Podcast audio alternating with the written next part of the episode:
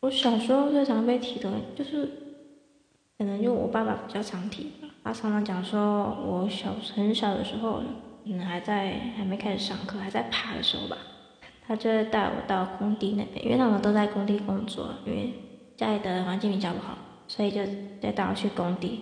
然后可能有一次，可能我爸爸要把我关在一个，好像用木头做正方形的那个，有点类似盒盒子。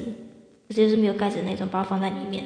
然后他就说，可能我回来的时候就看到我就坐在那边没有动这样。然后好像又有一次说我坐在楼梯上，就是完全没有动过，都在同一个阶层那边。就是我觉得我自己小时候，其实对自己小时候也没有什么印象，所以说从大人的口里出说出来，我也不知道是不是真的。小时候不爱动，那长大不就好动一点点吗？呵呵。